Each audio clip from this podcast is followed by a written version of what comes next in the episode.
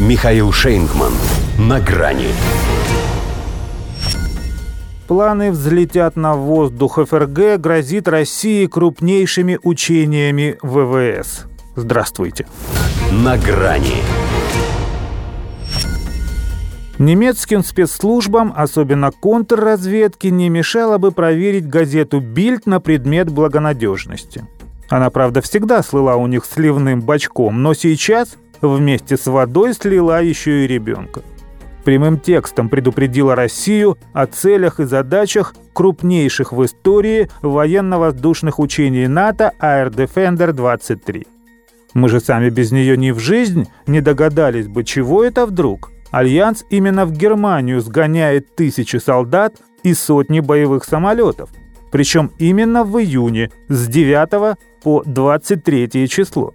Вообще никаких ассоциаций. Благо Бильд растолковала.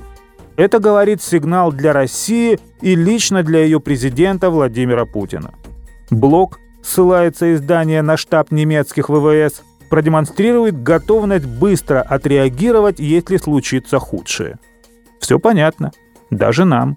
Две недели – это самое оно на быструю реакцию.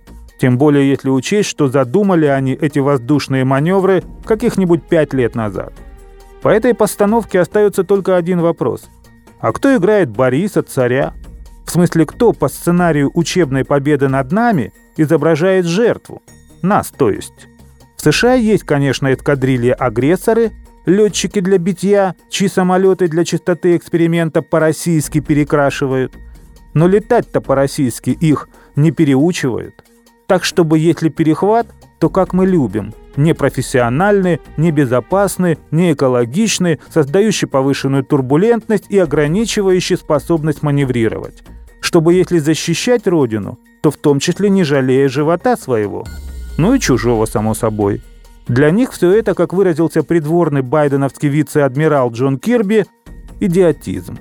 А коль так, то чему они могут научиться на этих своих учениях, если главное в их деле – это успеть дать заднюю? Без этих знаний о нас им нечего даже соваться на фронт. Хотя с ними тем более. И прежде всего это касается тех из них, кому, наверное, уже в ближайшее время придется выдавать себя за смышленных укронацистских пилотов – которые, на удивление спора, освоили западные истребители. Не исключено, что из Германии, коль так удачно совпало, под шумок потешных воздушных боев некоторые F-16 и перебазируются куда-нибудь поближе к передовой. Ну а почему нет? С бронетехникой они примерно так и поступили. Тоже пригнали ее как бы на тот еще сухопутный Defender Europe, а потом она раз и в Белгородской области оказалась. Уже, правда, не такой нарядной. А вообще это они хорошо придумали. Учиться коллективно взлетать на воздух именно здесь. В этих немецких местах, куда ни кинь, всюду на грабли наткнешься. На биографию Германа Геринга, например. Тоже ведь тем еще асом считался.